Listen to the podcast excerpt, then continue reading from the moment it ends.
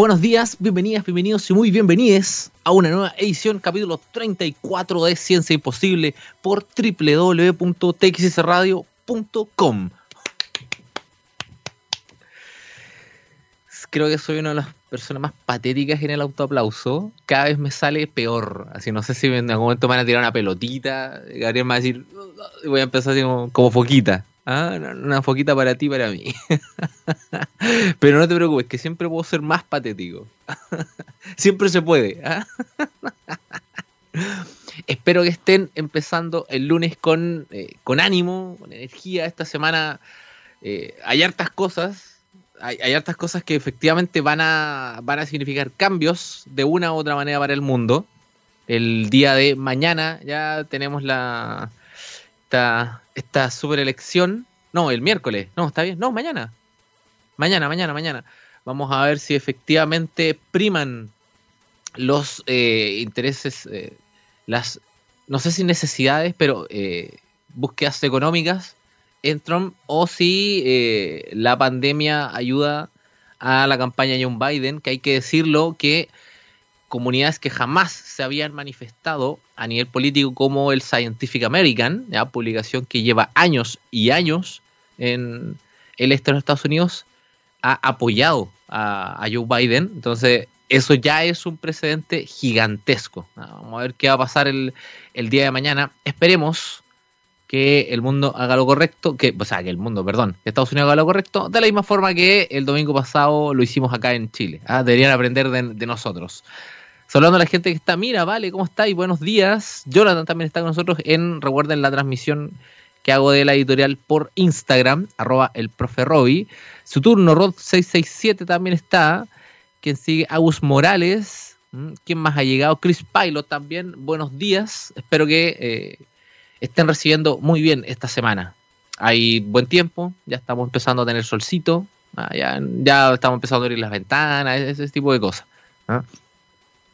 El día de hoy eh, hay algunas efemérides que son eh, muy matemáticas. Yo no puedo dejar de mencionarlas nunca porque creo que son tremendamente importantes.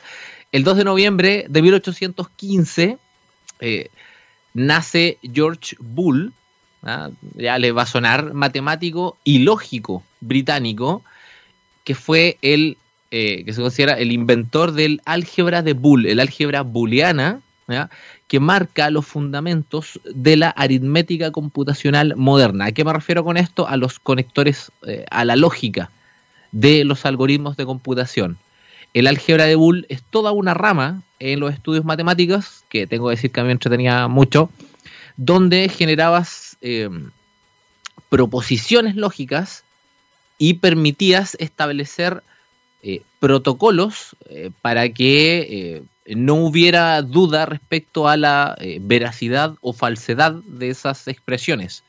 Los conectores de eh, esto o esto otro, de esto y esto otro, la traducción de los sí y los no a los unos y cero, el álgebra de Boole hasta el día de hoy se utiliza como la base de toda la computación digital, ¿ok?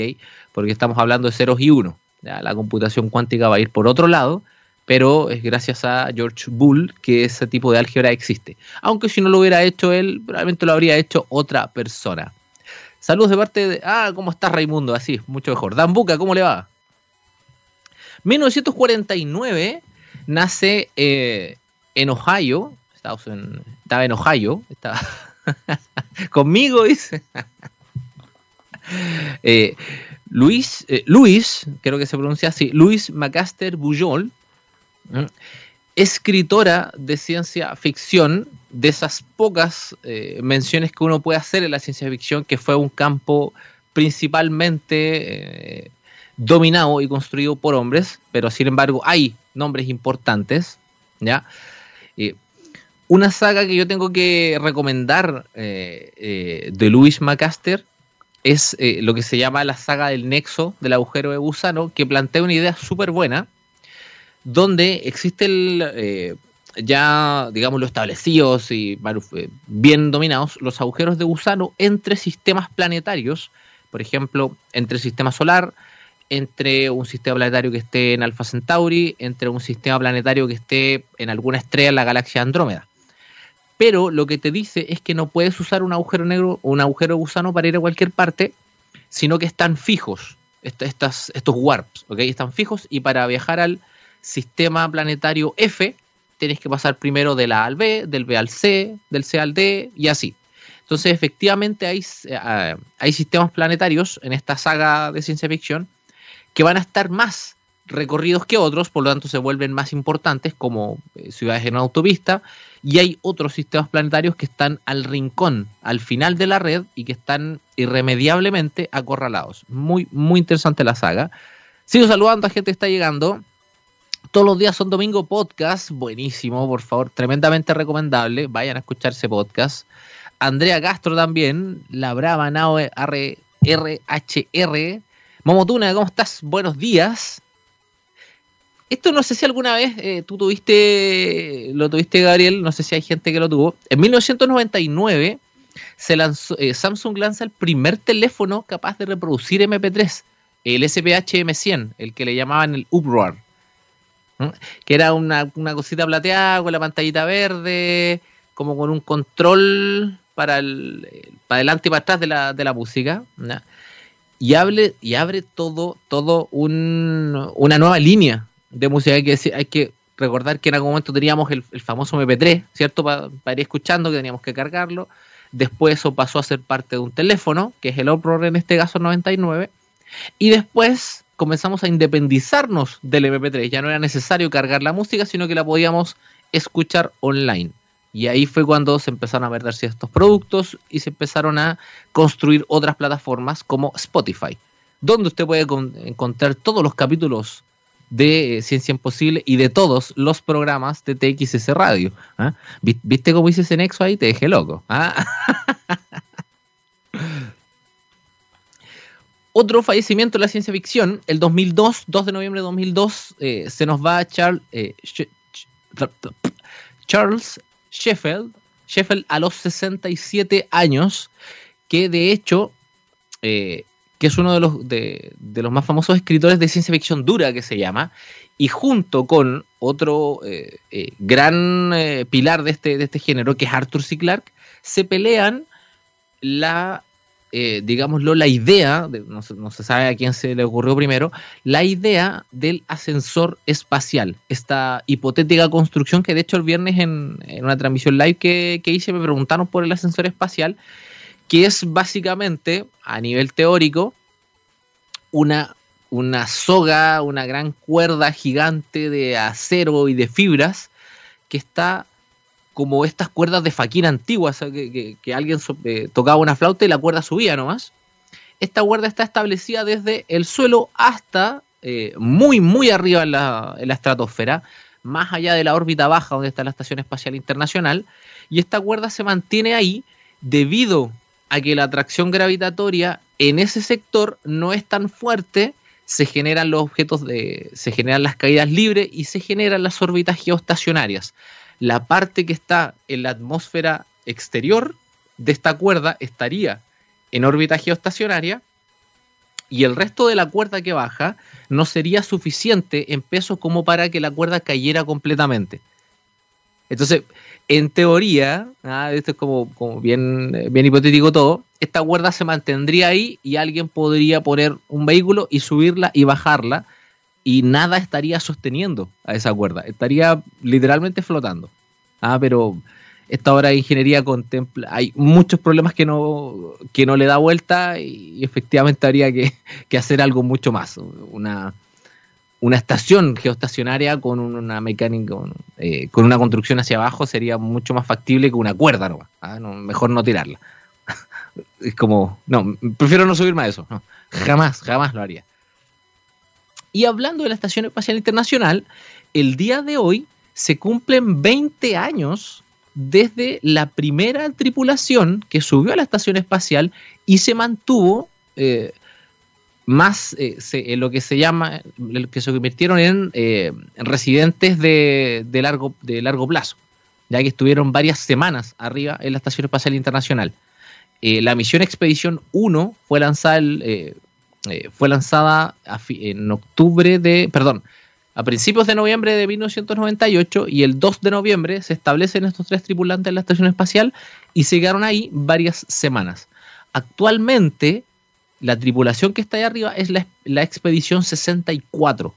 Hay, han habido 64 tripulaciones de tres integrantes que suben a la estación y se quedan varias semanas. Y van haciendo este recambio. Algunos suben, otros bajan, algunos se quedan más tiempo. De hecho, el, según, los registros, la expedición 1 se quedó allá arriba 136 días. Así que estamos hablando de varios meses. Era, no tenía ningún precedente eso en el espacio. El día de hoy, si es que algo me ha llamado, si es que algo se me ha preguntado o hemos conversado harto cada vez que yo menciono la Estación Espacial Internacional, es si ustedes se irían subirían allá. ¿Tú subirías para allá, Gabriel? ¿Irías? Sí, me dice que sí. Ah, perfecto. Yo también, la verdad. Nos falta uno más y hacemos la tripulación de tres. Mínimo tiene que ser, mínimo tiene que ser tres. ¿Mm? Resulta que mucha gente me dice que no, que le aterra, que le da miedo.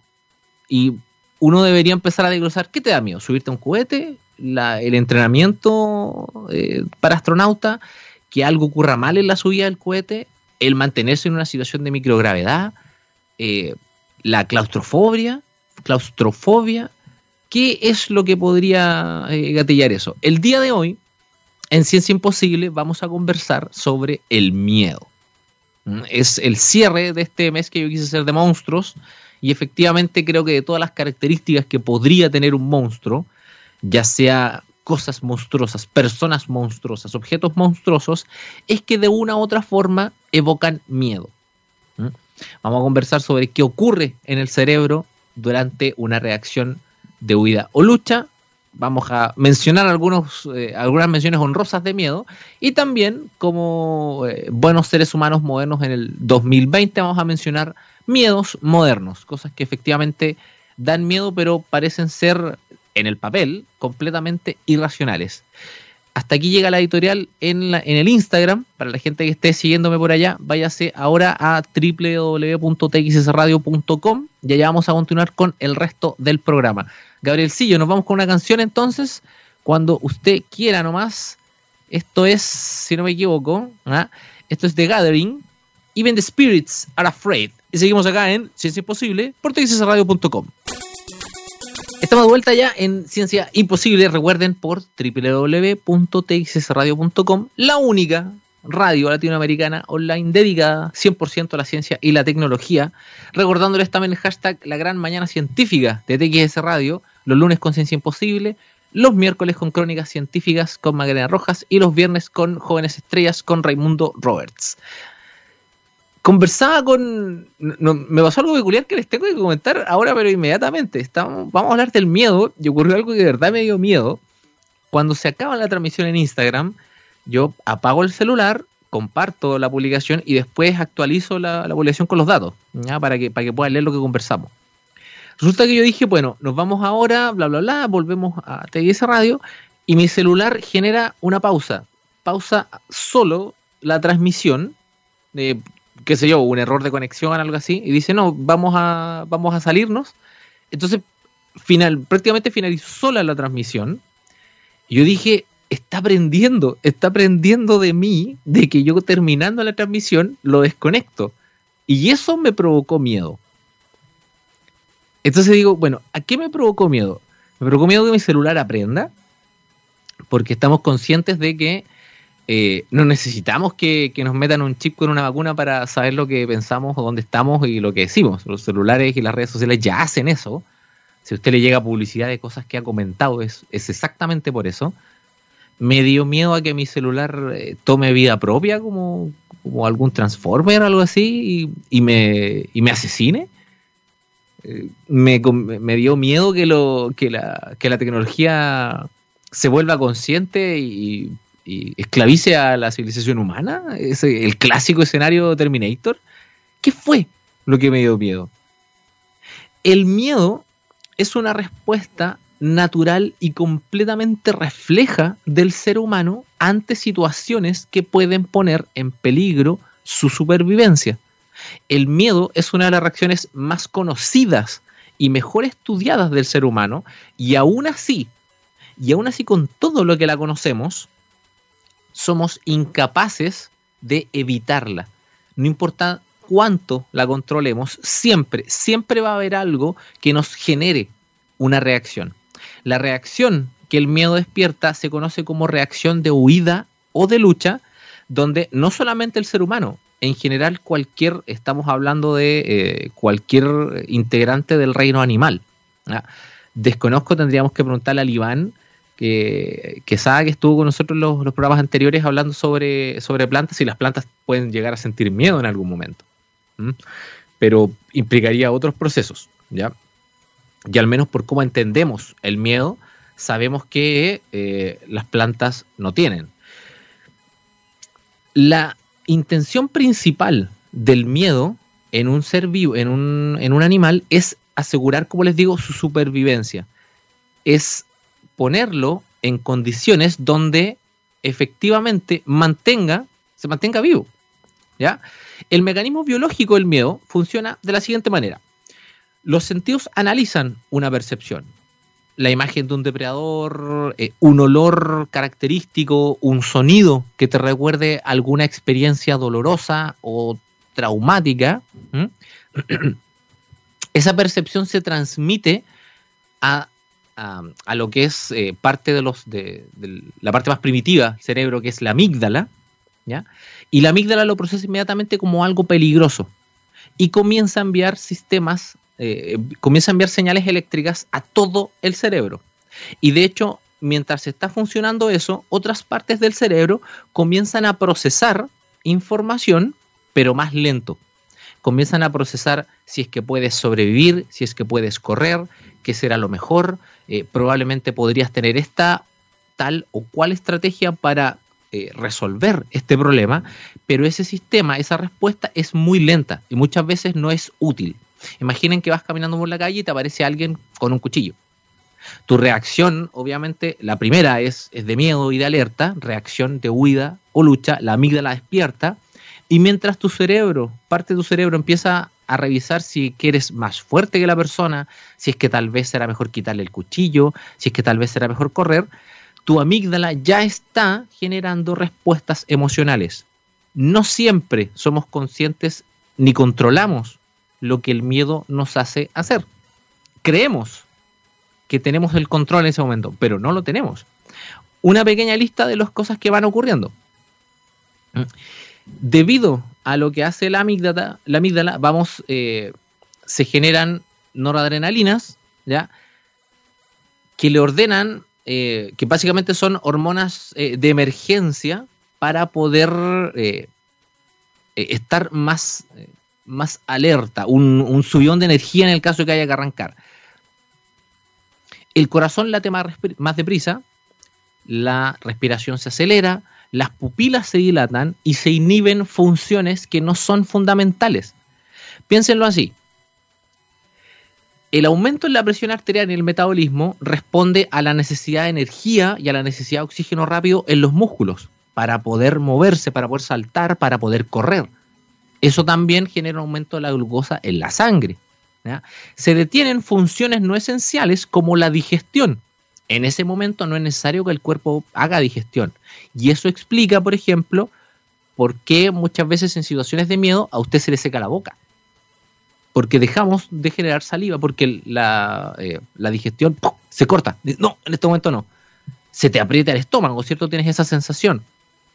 Te pones pálido en muchos casos, porque la sangre comienza a irse a las extremidades para luchar o para correr.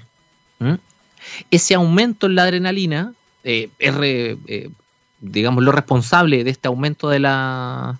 Eh, permite que el corazón lata más rápido para que se oxigene más rápido los músculos para poder hacer esto, ¿cierto? Que genera una tensión muscular y, lo que, y el hecho de que se dilaten las pupilas permite que recibas más luz, más información de tu entorno, no más precisa, pero sí para reaccionar ante cualquier movimiento. De hecho, este tipo de reacción puede ser incluso adictiva. Y hay gente que prefiere, y, de hecho el, ser humano en general le gusta eh, sentir miedo, porque pagamos para que nos asusten, ¿cierto? En una montaña rusa, en una película de terror, eh, en una de estas experiencias como de teatro, hay gente que te salta encima, em, eh, pagamos para tirarnos en paracaídas, eh, saltos en, en, que se llaman, ¿cierto? Y hay gente que definitivamente necesita estas experiencias extremas porque se vuelven adictos a la producción de adrenalina y a toda la reacción de huida o lucha. Pero aún así, no siempre la reacción de huida o lucha eh, es una protección. Yo estoy mencionando que el miedo es, es, algo que es parte del ser humano más primitivo que existe. no es algo que hayamos desarrollado a través del tiempo, es algo que está programado en nuestro ADN, que como les digo nos permite sobrevivir. Podemos arrancar apenas reconocemos un depredador y esas situaciones, pero también el miedo nos limita. Nos, eh, cuando el miedo se sale de control, cuando la tensión muscular y la respiración o la actividad cardíaca aumenta demasiado al punto de que no podemos o huir o luchar, se generan eh, recuerdos tan poderosos que se transforman en fobias. Las fobias son miedos fueras de, eh, de control, señor Homeros.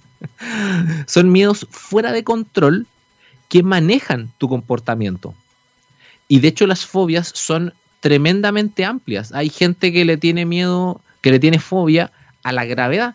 Hay gente que le tiene fobia al pelo, hay gente que le tiene fobia al polvo, hay gente que le tiene fobia a la velocidad, hay gente que le tiene fobia a los, a los perros, y en algunos casos son, eh, yo me acuerdo de, de un amigo con, este caso, que obviamente por respeto a él no, no voy a mencionar su nombre, que él tiene un terror casi irracional a los perros. Porque cuando era pequeño, él tuvo una mala experiencia con un perro. Y eso provocó que el momento que él vea cualquier perro, no importando el tamaño del perro, puede ser un pequeño chihuahua, de esas cosas que parece que funcionan a pila, y para uno podría ser, oye, pero, pero qué ridículo, es un perrito.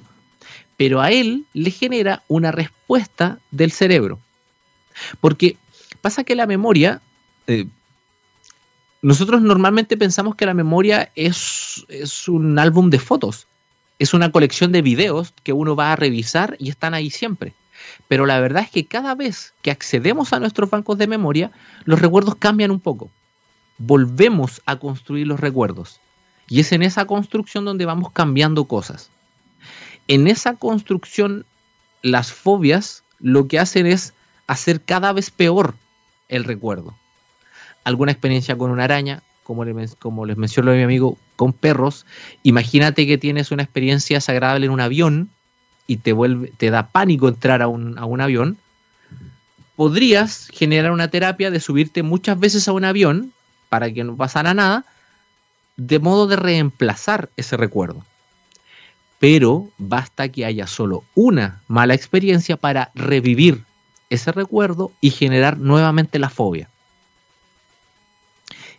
Eh, y los miedos en general son, eh, podríamos pensar que son contextuales, porque yo ya no le tengo miedo a un tigre diente de sable porque los, dientes, los tigres dientes de sable ya no existen. Pero obviamente si veo uno frente a mí, mi reacción no va a ser, ay, qué lindo gatito, lo voy a grabar para, para Instagram, voy a, hacer un video de TikTok con el tigre sable. No. Hay gente que se ha encontrado con pumas en situaciones que, con las que no debería poder interactuar con un puma porque se supone que vivimos en ambientes separados, pero el ser humano cada vez está entrando a terrenos que no le corresponden. Hace un par de semanas vi un, un registro, un explorador en, en, un bosque, no fue latinoamericano, eso me acuerdo. Creo que, creo que fue en, Inglaterra, puede haber sido en Estados Unidos probablemente, que le gusta esos registros. Y esta persona se encontró con un puma en un, eh, en un camino y el puma lo correteó por varios, eh, por, por eh, varios metros, varios metros, porque el puma se sintió amenazado. Y sin embargo, obviamente el que tiene la peor parte ahí sería el, ser humano, porque el, puma está mucho mejor hecho para pelear, ¿cierto? Pero estaba defendiéndose, digámoslo así. Pero hay miedos que van apareciendo en función de nuestra vida moderna. Piensen ustedes, hace 100 años, probablemente sí existía el pánico escénico, porque los escenarios existen desde que existe el teatro, desde que existe el ser humano probablemente, pero habrá, eh, tendrá sentido hablarle de el miedo a las redes sociales a alguien que vivió en el año 1500? Alguien que, que viva en esa época, ¿podríamos hablarle de que tenga miedo a la tecnología? ¿De que le tenga miedo a, no sé, a su refrigerador? En un lugar donde no existen arañas, ¿podemos hablar de una aracnofobia? Los miedos nacen, como les digo, de experiencias traumáticas o porque alguien nos contó que lo son. Hay muchos miedos que nacen de que nos cuentan que algo es peligroso, vemos que algo es peligroso y no queremos que nos pase. Nosotros tenemos miedo a ser atropellados, pero no porque nos hayan atropellado. En algunos casos sí. Pero, pero sabemos que no podemos andar por el medio de la calle porque nos van a atropellar.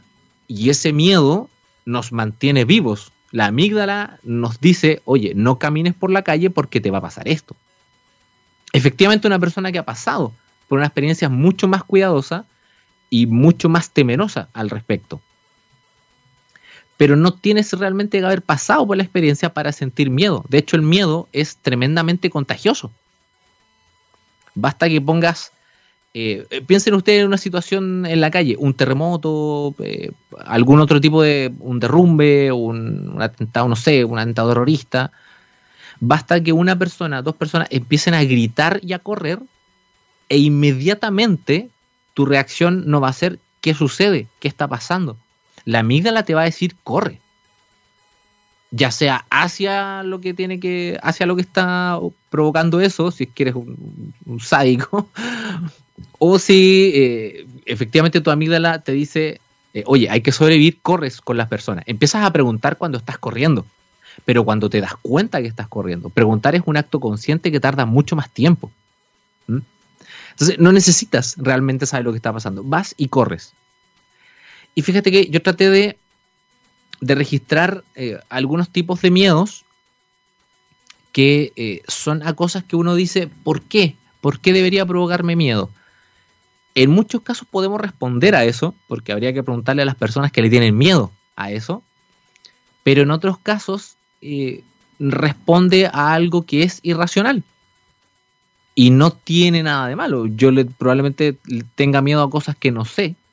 Eh, ya les había comentado que me había dado miedo lo que, lo que hizo mi celular.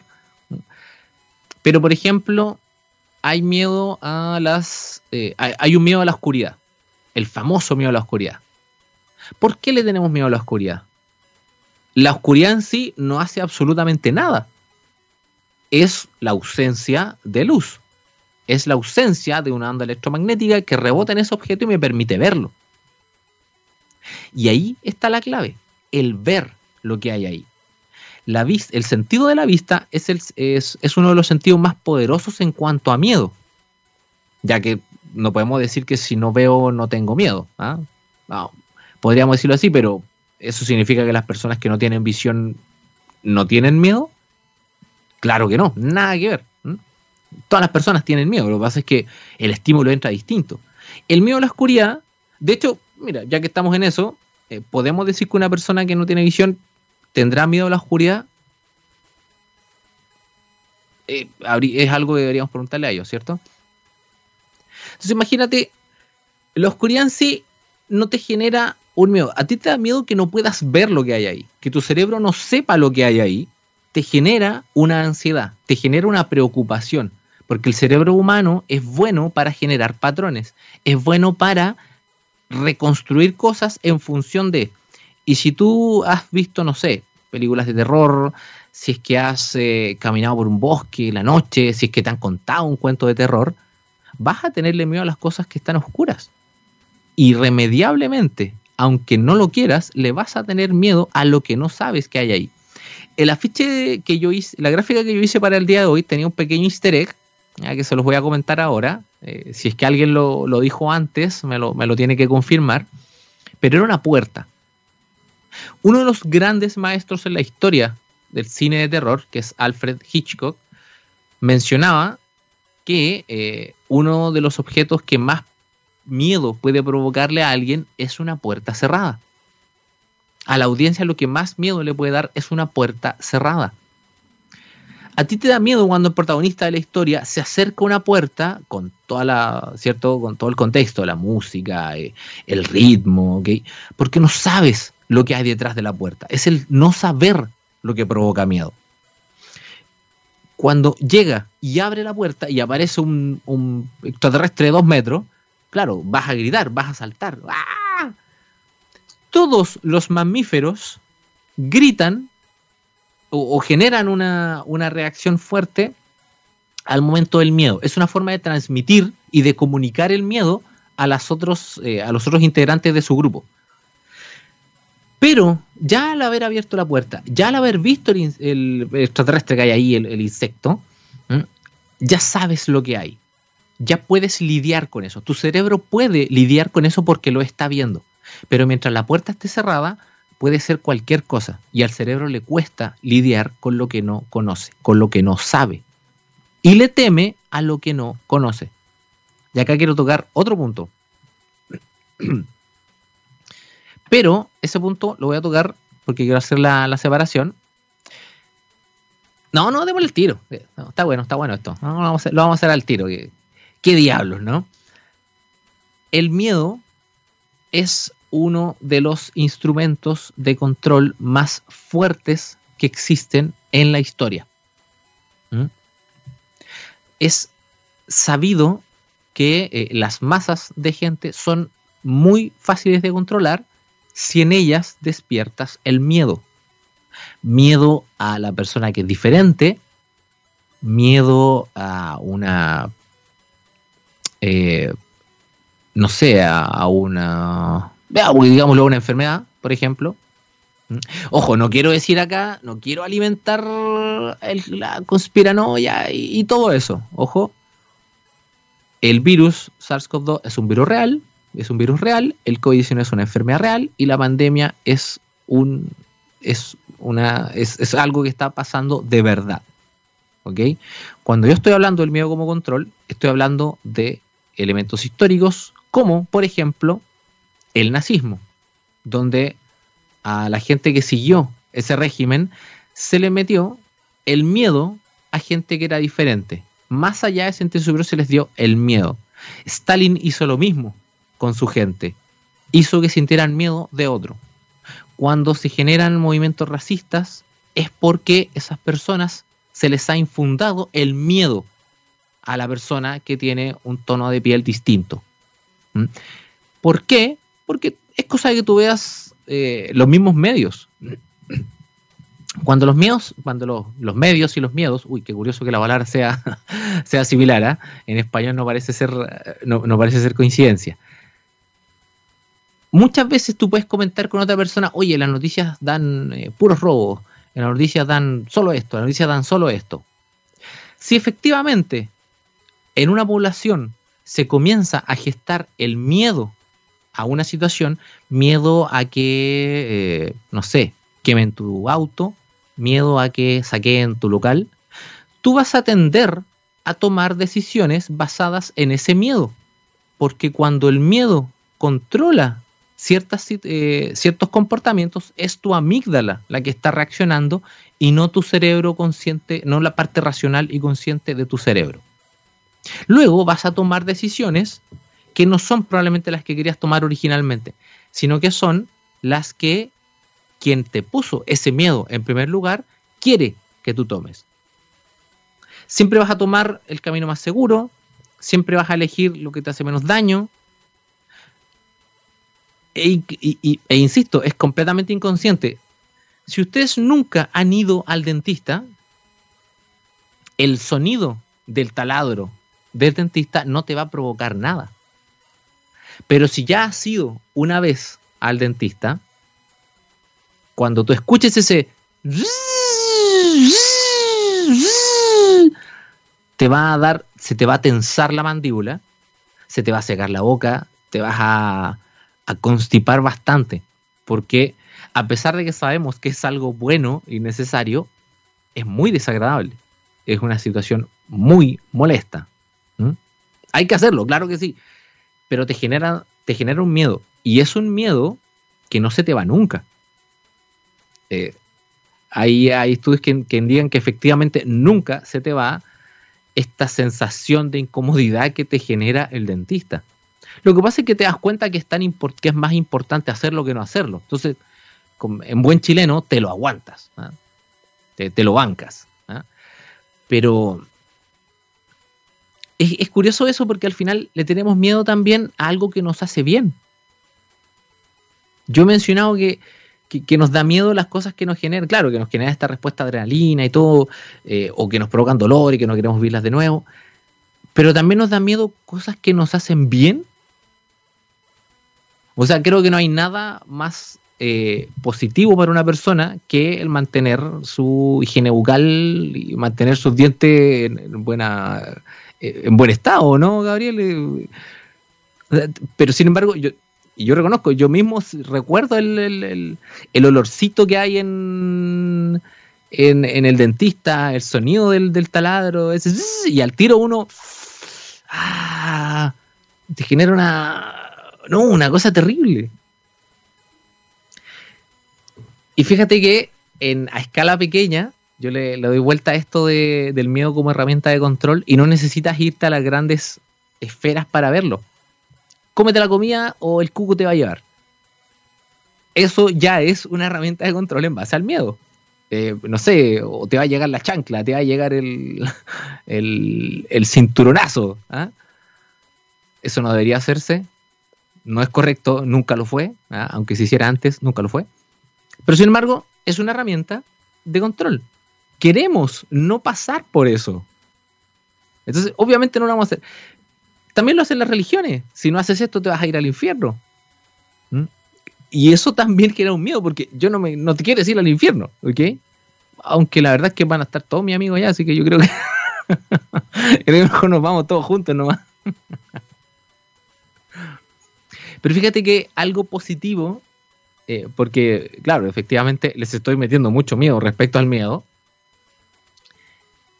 Desde un principio yo he mencionado que el miedo es una reacción sumamente positiva, ya que permite nuestra supervivencia, permite que nos mantengamos en nuestra zona de confort, que es una zona segura. El miedo es una de las, de las fuentes inspiradoras más poderosas que el ser humano tiene. Grandes obras del arte nacen del miedo del miedo de su autor a una situación que quiso plasmarla de alguna forma, que quiso lidiar con ese miedo y para eso escribió lo que escribió, esculpió lo que esculpió, cantó lo que cantó o pintó lo que pintó. Existen un montón de obras que te evocan miedo cuando las lees o cuando las ves, eh, porque también es una forma de, que el autor transmite eso. Bueno, todas las películas de, miedo hacen eso, ¿no? te transmiten algo pero ahí no sé si es porque el director te transmite miedo, el director te quiso provocar miedo. ¿Mm? Y al respecto, les quiero comentar un, pequeño, un pequeño artículo que, encontré que me parece muy, muy entretenido, que tiene que ver con un estudio que se hizo eh, en la página movieweb.com, lo, publicaron, respecto a la película de terror que más miedo da porque tenemos relatividades. Hay gente que le parece más terrible un tipo de cine, hay gente que le parece más terrible otro tipo de cine. Esta me asusta más. ¿Cómo te va a asustar esta película? Es súper fome. Eh, en actividad paranormal pasan dos cosas y el resto es ver una cámara y son dos horas fome. ¿Cómo te va a dar miedo? Y así. ¿Ok? Lo que hicieron en este, en este estudio, les voy a dar los detalles. Eh, se midió el ritmo cardíaco de los participantes a lo largo de al menos 100 horas de películas de terror, no todas seguidas, por cierto, sino que fueron eh, varios días el estudio, y em, a cada una de estas personas se les puso un monitor eh, cardíaco.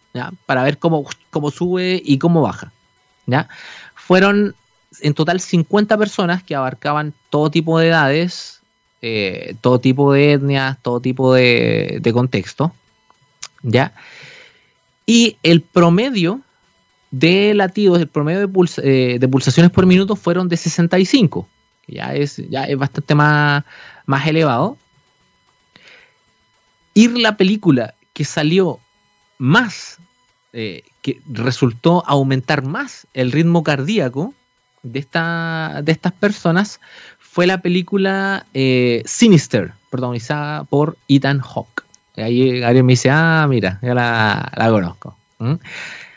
Este, esta película subió desde ese promedio un 32% hasta 86 revoluciones, eh, revoluciones, hasta 86 eh, pulsaciones por minuto.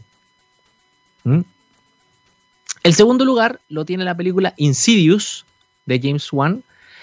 Y de hecho, a pesar de estar en el segundo lugar, tiene el, jumpscare más alto. El jumpscare es una situación donde está todo muy tranquilo y de pronto algo sale y te asusta. Obviamente la reacción refleja, la amígdala salta inmediatamente, se te tensa todo inmediatamente. Y con, bueno, para la gente que, que ha visto Insidious, va a saber exactamente de qué escena estoy hablando, de qué momento estoy hablando. Y las pulsaciones llegaron hasta 133 por minuto. Fue un disparo.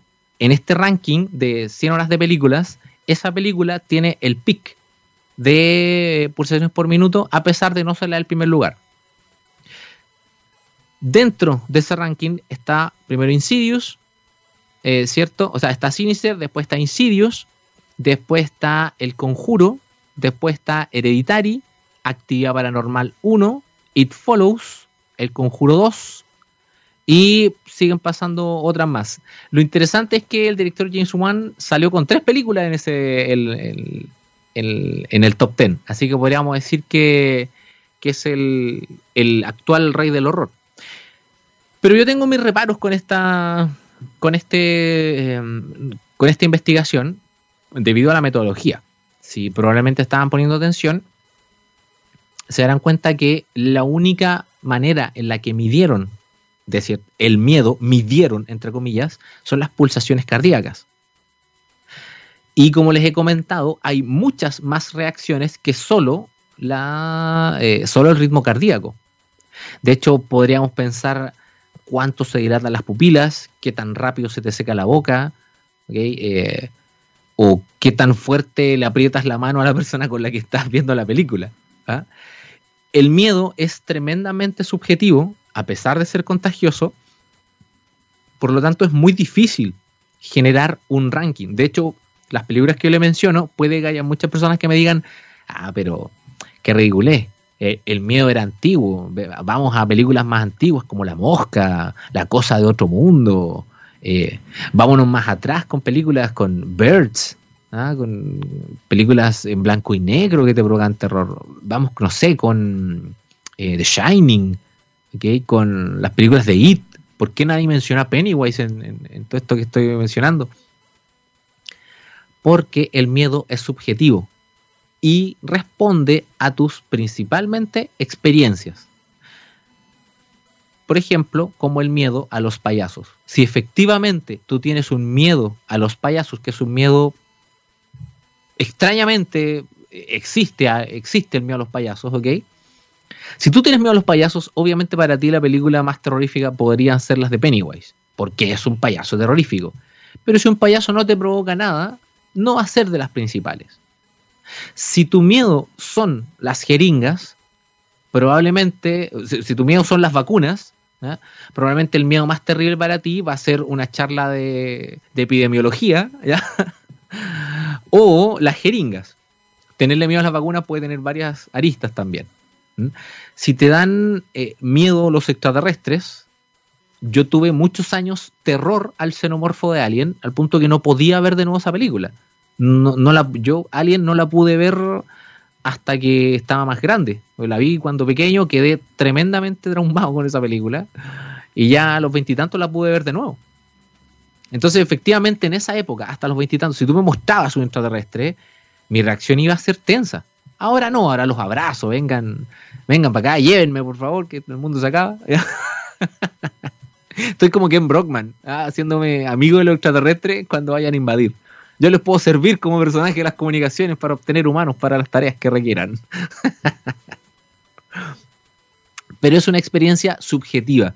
Hay gente que va a ver el xenomorfo y va a decir, ay, pero el alien se ve falso. Probablemente ahora se ve así.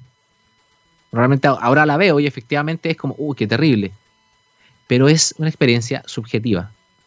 Hasta el día de hoy, todavía eh, se busca superar el miedo, si es que eso sea, eh, si es que eso es necesario o no, no lo, no, no lo sé, es debatible, pero considero que, dado el contexto que yo les he dado, el miedo está tan programado en nuestro ADN que tenerlo es una forma de sobrevivir, sobre todo a un mundo como el que tenemos el día de hoy. ¿Mm? Y de hecho, bueno, existen otras miradas de que, de que el miedo no, no tiene ningún tipo de relación con, con, lo físico, sino que es más metafísico, pero no me voy a meter ahí. ¿Mm? A lo que quiero, a lo que quiero llegar con, con este cierre es que cuando usted tenga el conocimiento del miedo irracional de otras personas, que su reacción no sea cómo le vas a tener miedo a eso. ¿Mm? Seamos un poquito más empáticos porque no sabemos lo que ha pasado a esa persona como para tenerle miedo a eso. ¿Mm? Y efectivamente, eh, seamos conscientes también de lo que nos provoca miedo a nosotros.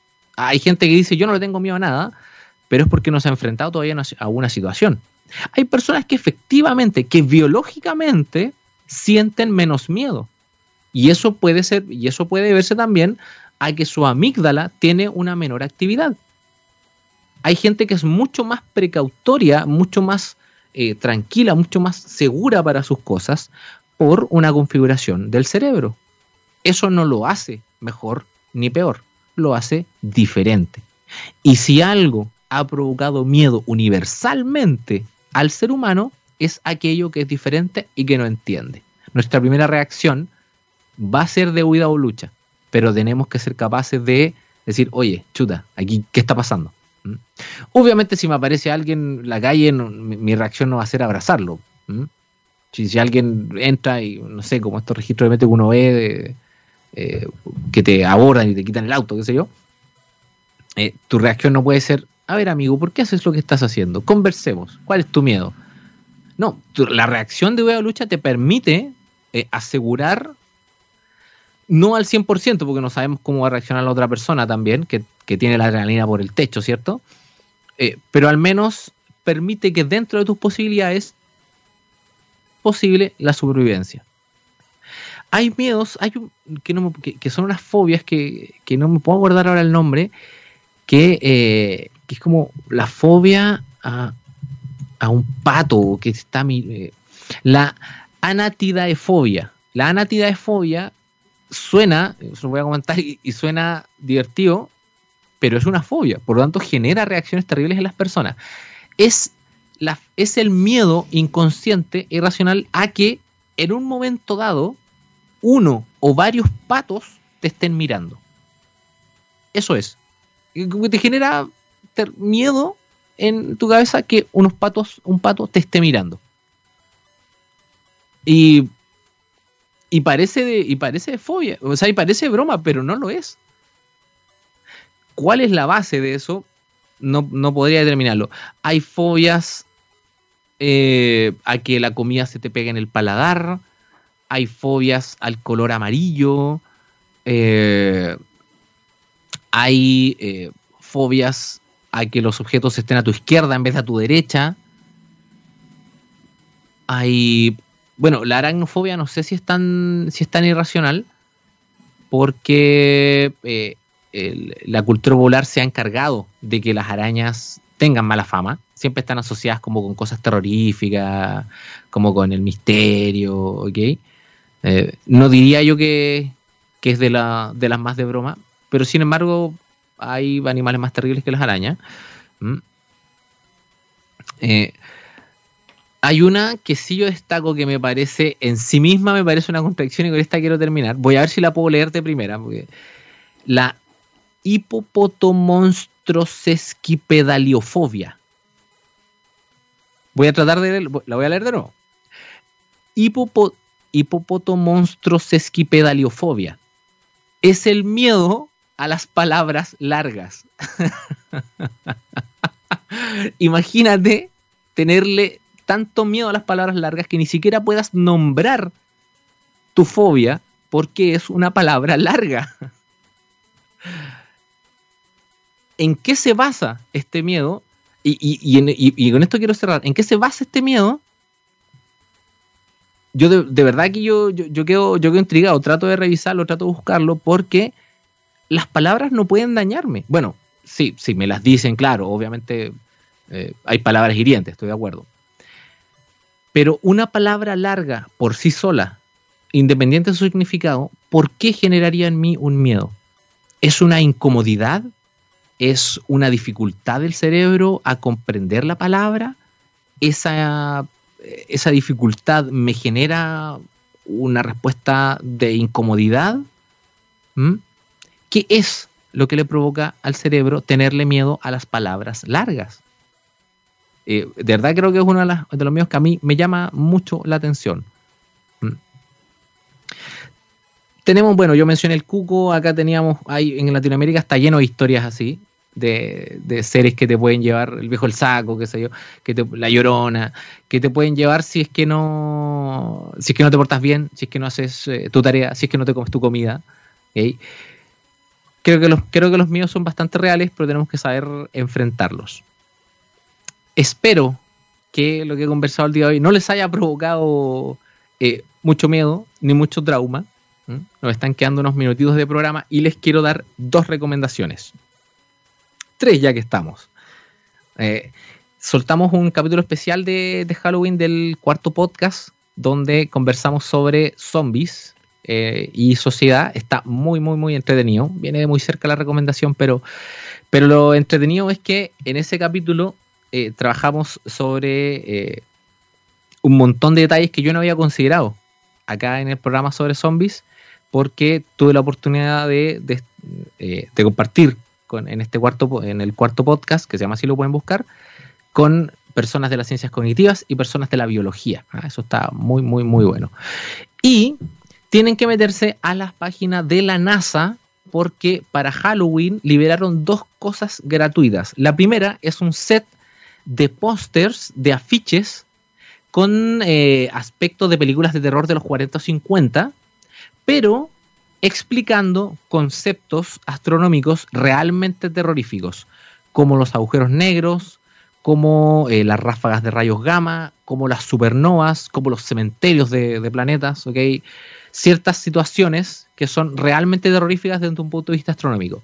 Se llama Galaxy of Horrors y son afiches hermosos en gran calidad que los pueden descargar para que si quieren los imprimas y los pongas en su pared. Y lo otro que tienen que revisar en la NASA es que soltó, liberaron, por segunda vez, ya lo habían hecho antes, una lista de sonidos editados, a partir de información obtenida del sistema solar, de sonidos terroríficos. Sea, es una playlist de sonidos siniestros de la NASA. De verdad, eh, te, te, genera incomodidad, es, muy fuerte. Es, muy eh, interesante tener esa experiencia, así que se las recomiendo mucho. Vayan a la NASA y busquen la playlist Siniestra y el Galaxy of Horrors. Espero que tengan una buena semana. Muchas gracias, Gabrielcillo, por haber estado como siempre ahí eh, en esta gran primera línea que es de la radio. Eh, estamos ahora con. Eh, siempre se me confunde quién, viene ahora. TXS Word, ¿cierto? Sí, estamos, estamos con TXS Word entonces ahora a las, a las 10 y continuamos siempre con la aprobación de TXS Radio. Recuerden, la única radio latinoamericana online dedicada 100% a la ciencia y la tecnología. Nos vamos a ir con un tema, esto es The Cure, Scared, Scared as You, y nos encontramos el próximo lunes, como siempre, a las 9 de la mañana. Desde acá, el profe Robbie les dice, traten de no tener tanto miedo, y si tienen miedo, disfrútenlo, porque en algún momento nos curamos de espanto, como se mueve chileno. Así que que les vaya bien. Chau, chau, chau, chau, chau, chau, chau.